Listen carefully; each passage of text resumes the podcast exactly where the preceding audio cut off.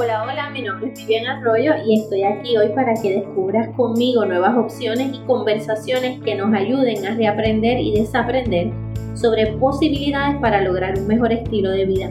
Cuando se habla de divorciadas, debo recordarte que te has podido divorciar de una historia, de un pasado, de una familia, de un hábito y hasta de una pareja. Pero ser decidida es mantenerte enfocada para alcanzar tu próximo nivel. Por eso nos decimos divorciadas y decididas siempre vas en busca de alcanzar un mejor y nuevo nivel, ya sea en asuntos profesionales o personales. Tu calidad de vida no es negociable, no se puede afectar. Quédate aquí para dialogar y así puedas descubrir más fácilmente cómo manejar a tu socia, a tu mente. ¿Sabías tú que cuando estás tomando decisiones no existen términos medios? ¿Por qué no existen términos medios? Porque o adelantas o retrocedes. Esto es indicio que nunca estás estancado, aunque existen momentos que lo parezcan. Vamos a seguir hablando un poquito de la toma de decisiones y las direcciones a las que nos llevan estas decisiones. ¿Está bien? La vida son decisiones. Tú nunca vas a dejar de tomar decisiones, así que este tema es bien importante. ¿Qué sucede? Las decisiones que tomamos nos llevan en dos direcciones o dirigirnos hacia un futuro inspirador o dirigirnos hacia un pasado que nos limita. ¿Ok?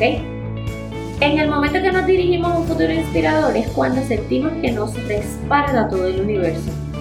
Estás actuando desde la fe.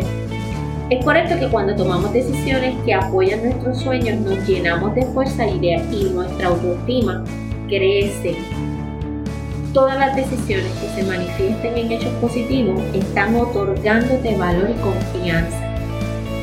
Así que cada decisión va a tener un resultado. Y eso es lo importante en la toma de decisiones, los resultados. No es la decisión, es el resultado. ¿Qué vamos a obtener con esto?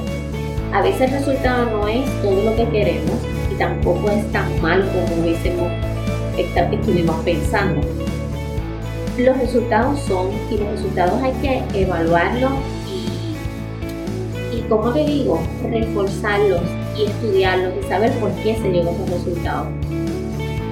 ¿Por qué? Porque luego tú puedes tomar una decisión que esté atada a esta decisión anterior. En el momento que tomamos decisiones por miedo, quedamos limitados al pasado, eso ya lo sabemos. Y no se pueden menospreciar esas pequeñas decisiones porque cuando tomas muchas pequeñas decisiones incorrectamente, sí va a afectar al resultado positivo. Pero por otro lado, el no tomar decisiones es una decisión también, que también tiene un efecto en tu vida. Así que no se vale decir no voy a tomar decisiones, que la tome otro por mí. Tú no puedes entregarle tu vida a nadie, tú no puedes entregarle tu mente a nadie, tú puedes prestar el guía de tu vehículo, pero tú no puedes prestar tu mente para que otros tomen decisiones por ti.